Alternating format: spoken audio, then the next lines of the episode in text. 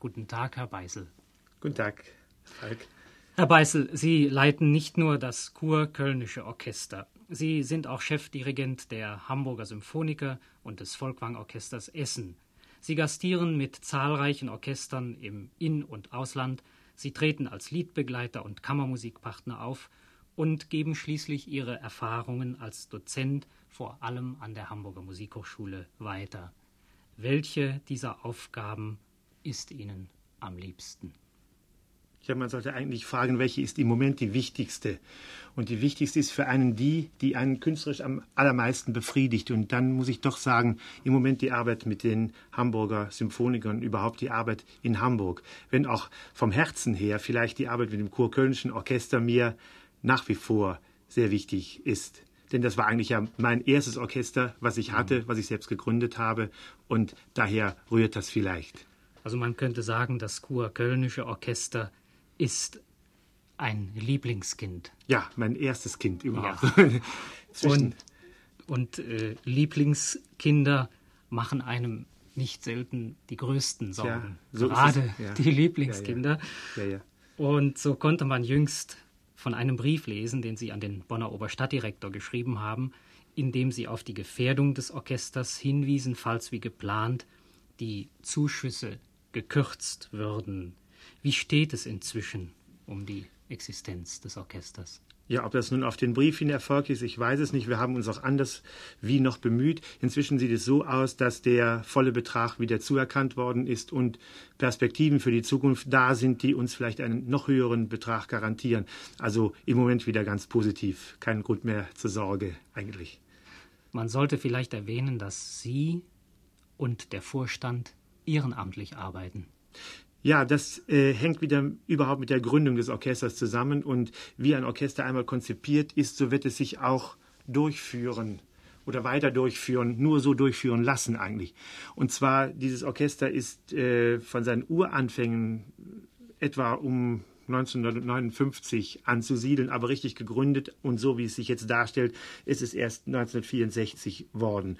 Ich war damals an der Bonner Oper und äh, hatte die gleiche Misere zu spüren. Man konnte nur Opern nachdirigieren oder ein paar Premieren machen. Im Übrigen kein Wort über konzertante Musik. Und aus diesem Grunde habe ich dann eine in Eigeninitiative dieses Orchester gegründet.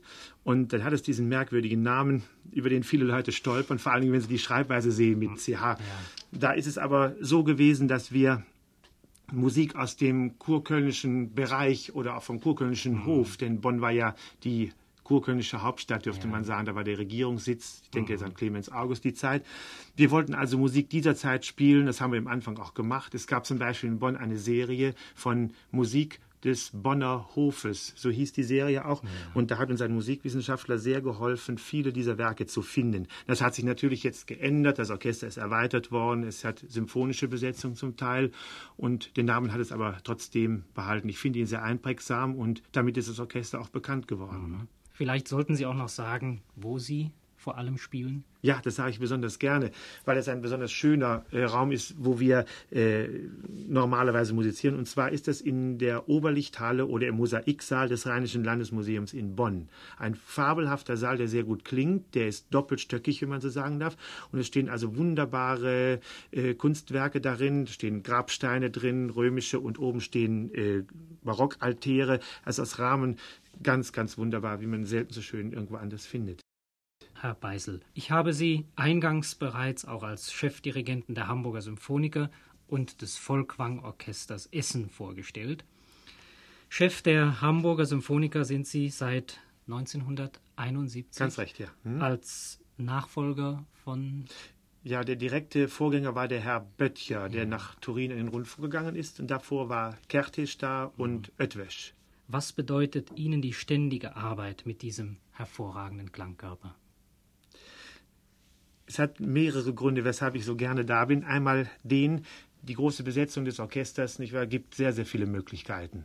Und mein Wunschtraum, ich muss vorausschicken, Sie haben wahrscheinlich nicht umsonst zwei Mozart-Beispiele genommen, womit Sie also gleichzeitig meinen Lieblingskomponisten angesprochen haben. Aber äh, es gibt natürlich auch ganz äh, andere Komponisten, die konträr liegen vielleicht, die aber auch Halbgötter sind für einen. Und dazu gehört in der Hauptsache auch Bruckner und ganz besonders auch Maler. Nicht, weil es jetzt modisch ist, sondern ich glaube, dass jeder, der sich rundum mit Musik beschäftigt, plötzlich auf Maler stößt. Und dieses Orchester mhm. gibt mir die Möglichkeit, zyklisch geradezu Maler, Bruckner und auch Richard Strauss zu pflegen und aufzuführen. Von Brahms ganz zu schweigen. Und das ist natürlich ein wunderbarer, äh, wunderbares Alibi für einen Musiker, mhm. sowas machen zu dürfen. Und dann kommt dazu, ich war äh, mit der Aufgabe an das Orchester herangekommen, das künstlerisch hochzuentwickeln und äh, aufzubauen. Und das ist sowieso für jeden Dirigenten eine wunderbare Sache. Und wenn man glaubt, dass man einen persönlichen Stil hat, so kann man dem auch einem Orchester aufprägen. Und ich weiß nicht, ob mir das gelungen ist, aber manche Zeitungen schreiben davon. Das sind eben zwei sehr schöne Dinge. Und Sie musizieren ja nicht nur in Hamburg mit dem Orchester, sondern machen auch ja, Gastspiele. Ja, in fast allen norddeutschen Städten sind wir mhm. und wir machen Tourneen. Wir waren, haben eine Deutschland-Tournee gemacht, waren auch mhm. hier ganz in der Nähe und äh, dann waren wir jetzt in Spanien und es sollen noch andere Tourneen folgen. Mhm. Auch die Hamburger Symphoniker haben ständig zu kämpfen. Wie sieht es da im Moment aus? Ja, ich meine, das ist ein sehr interessantes Kapitel, was ich ganz kurz mal beleuchten möchte. Und zwar äh, haben die Hamburger Symphoniker nicht durch ihre Leistungen auf sich aufmerksam gemacht, sondern vor allen Dingen durch den von ihnen nicht verschuldeten Skandal. Sie haben sicher auch selbst davon gehört, dass das Orchester vor, jetzt ist es gut anderthalb Jahre her, ja aufgelöst werden sollte. Mhm. Und dieses Orchester hat also einen einjährigen, zwar ganz erfolgreichen Überlebenskampf hinter sich. Und zwar diese Orchester, so wie die Hamburger Symphoniker, stehen nicht nur auf einem Bein, sondern auf mehreren so, sie spielen einen gewissen Prozentsatz ein. Die Hamburger Symphoniker sehr, sehr viel, fünf, um die 50 Prozent um oder etwas mehr. Ich kann es im Moment nicht ganz genau sagen. Und die anderen äh, Gelder kommen eben aus einer Subvention äh, der Stadt des Stadtstaates Hamburg heraus. Und äh, in der Rezession hat natürlich Hamburg auch eine Spareuphorie ergriffen. Mhm. Und äh, wenn man uns einen gewissen Betrag wegnimmt, heißt das Exitus. Wenn man einer größeren Institution im Vielmillionenbereich etwas wegnimmt, heißt das Einschränkung. Und das war eigentlich unser Problem.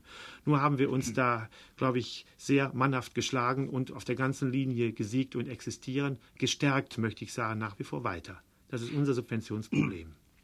Glauben Sie, dass man inzwischen erkannt hat, welche verhängnisvollen Folgen der Orchesterabbau in Zeiten der Rezession haben kann. Ja, dazu kann man aus Erfahrung sagen, dass es eigentlich so ist. Wenn ein Orchester einmal abgebaut worden ist oder vernichtet worden ist, so wird es nie wieder entstehen. Es gibt dafür keine mhm. Gegenbeispiele, dass wieder eins neu aufgebaut es gibt ein Orchester, es gab ein Orchester in Niedersachsen, nicht wahr? Das ist mhm. abgebaut worden. Der Ruf nach diesem Orchester ist noch heute groß, aber man wird dieses Orchester nicht mehr neu gründen. Mhm. Nie, nie mehr. Und man entzieht jungen Musikern, das jungen auch, ja. Dirigenten äh, die Möglichkeit, ja. äh, mit einem Orchester, in der Arbeit mit einem Orchester zu wachsen. Ja. Und äh, reduziert auch die gesamte Kulturlandschaft auf ja, im Grunde wenige Spitzenorchester. Ja, ja das ist es, ja. Sie sind auch künstlerischer Leiter des Volkwang-Orchesters. Sprechen wir vielleicht noch kurz über dieses Orchester. Ja, dazu gibt es äh, zunächst mal von der Struktur etwas zu sagen. Das ist auch ein Kammerorchester mit Bläsern, also in der mhm. Besetzung ähnlich wie das Kurkölnische. Äh, dieses Orchester hat äh, natürlich den Vorteil, es äh, hat feste Verträge und äh, dadurch auch eine immer und lange Zeit vorkalkulierbare äh, Arbeit oder Arbeitsmöglichkeit. Und es hat die Möglichkeit, aufgrund dieser Dinge und äh, aufgrund seiner Motivation her viel zu arbeiten, also sehr, sehr gründlich zu arbeiten, sehr, sehr perfekt zu arbeiten. Und das ist eine Sache, die mich sehr reizt. Denn äh, ich bin, muss ich ganz ehrlich sagen, ich mache mir zwar viele Feinde, wenn ich das sage, ausgesprochener Probenfanatiker, weil mhm. ich nur durch Leistung und durch Perfektion glaube, dass nur auf dieser Basis von Leistung und Perfektion sich überhaupt der Geist des Abends einstellen kann. Ich, ich bin mhm. nicht einer derjenigen, der sagt, nun lass uns mal, mal schauen, wie es gehen wird, das wird am Abend schon kommen. Das gibt es nicht, das gehört der Vergangenheit an. Auch die Leute, und das ist gerade das, was ich eben vom flachen Lande gesagt habe, wenn man in kleinere Städte geht, dann soll man wahrhaftig nicht denken, die Leute wüssten weniger von Musik, die haben die gleichen Stereoanlagen und die gleichen Platten und vergleichen manchmal noch härter, weil sie nicht übersättigt und überfüttert sind. Herr Beißel, Sie sind Gastdirigent zahlreicher Orchester im In- und Ausland. Empfinden Sie das Gastieren als eine Bereicherung? Ja, das ist sehr anregend. Ja, sicher. Bereicherung. Sicher. Man lernt äh, wieder neue äh, Orchester kennen äh, und auch äh, festzustellen, wie man oder ob man durch den Alltag mit den eigenen Orchestern auch an Überzeugungskraft eingebüßt hat. Das ist, es gibt ja eine gewisse Verschleißerscheinung und man freut sich über eine Spontaneität oder man sieht sich vielleicht manchmal bestätigt im Urteil dieser Orchester und das gibt wieder Mut für den Alters, für die Altersarbeit. Und wie begegnen Sie der Gefahr, in die Reisedirigenten leicht geraten, äh, die Dinge zu routiniert anzufassen. Nein, das kann ich nicht. Das, mhm. das muss ich ganz ehrlich sagen. Das klingt vielleicht ein bisschen merkwürdig, was sage, aus meinem Temperament her mhm. überhaupt nicht zu, äh, wäre das nicht zu erklären. Sowas gibt es für mich nicht. Für mich ist jeder Auftritt oder jedes Konzert so genauso ein Ereignis wie was anderes auch. Ich habe noch nie eine Müdigkeit in diese Richtung verspürt. Vielleicht kommt das noch, aber im Moment ist es noch nicht so. Herr Beißel, wir haben Sie bisher als Konzert- und Orchesterdirigenten vor allem kennengelernt. Sie verfügen aber auch über eine beträchtliche Opernerfahrung, denn Sie waren jahrelang erster Kapellmeister an der Bonner Oper. Ja. Dirigieren Sie heute auch noch in Opernhäusern? Ja, also die Frage zu beantworten fällt mir sehr leicht, weil ich ganz große Freude habe, in der nahen Zukunft an der Hamburgischen Staatsoper als Gastdirigent anzufangen. Oder besser gesagt, die erste Vorstellung ist am nächsten Montag. Und äh, das war an sich immer das Ziel meiner Wünsche, an so einem bedeutenden Haus einmal Oper zu dirigieren. Angefangen habe ich mit diesem Metier in Bonn. Ich bin gleich nach meiner Hochschulzeit, die ich auch hier in Köln absolviert habe, nach Bonn gegangen. Und da habe ich wohl das einzige Mal in meinem Leben richtig Glück gehabt. Ich bin gleich vom ersten Tag nicht nur als Korrepetitor beschäftigt worden, obwohl mein Vertrag so lautete, mhm. sondern bekam gleich zu dirigieren. Und Cosi fan tutte war mein erstes Stück. Und in meinem ersten Jahr habe ich, glaube ich, sechs oder sieben Opern dirigiert.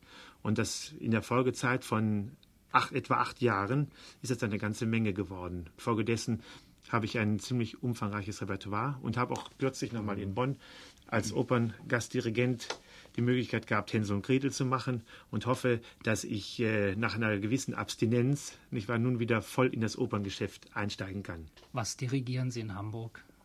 Da mache ich als erstes mit Ridderbusch zusammen, Zar und Zimmermann von mhm. Lorzing und dann soll ich Butterfly machen und andere Stücke, glaube ich, Lustige Weiber und Don Carlos sind noch im Gespräch. Herr Beißel, Sie haben nicht nur das Kur-Kölnische Orchester, sondern auch den Kur-Kölnischen Chor ins Leben gerufen. Einen Laienchor mit professionellen Ambitionen. Wie kam es zu dieser Gründung? Ja, ich glaube, dass kein Dirigent an der Vokalmusik vorbeigehen kann. Und die meisten Dirigenten sind oft sehr schlechten Chören ausgeliefert. Man denkt daran, wenn man irgendwo als Gastdirigent ein Bruckner Werk macht oder die neunte Beethoven macht oder irgendetwas macht, dann kriegt man einen Chor vorgesetzt, der, den man eigentlich gar nicht akzeptieren kann. Und aus dieser Not heraus habe ich mir damals gesagt, machst du dir selber einen Chor, der aber so ist, dass er auch hohen Ansprüchen genügt. Und die Tatsache, dass dieser Chor diesen Preis gemacht hat bei der BBC in London, und zwar das Höchste, was ein Chor überhaupt bekommen kann, spricht für diese Absicht. Wo liegen die Schwerpunkte Ihrer Arbeit mit diesem Chor?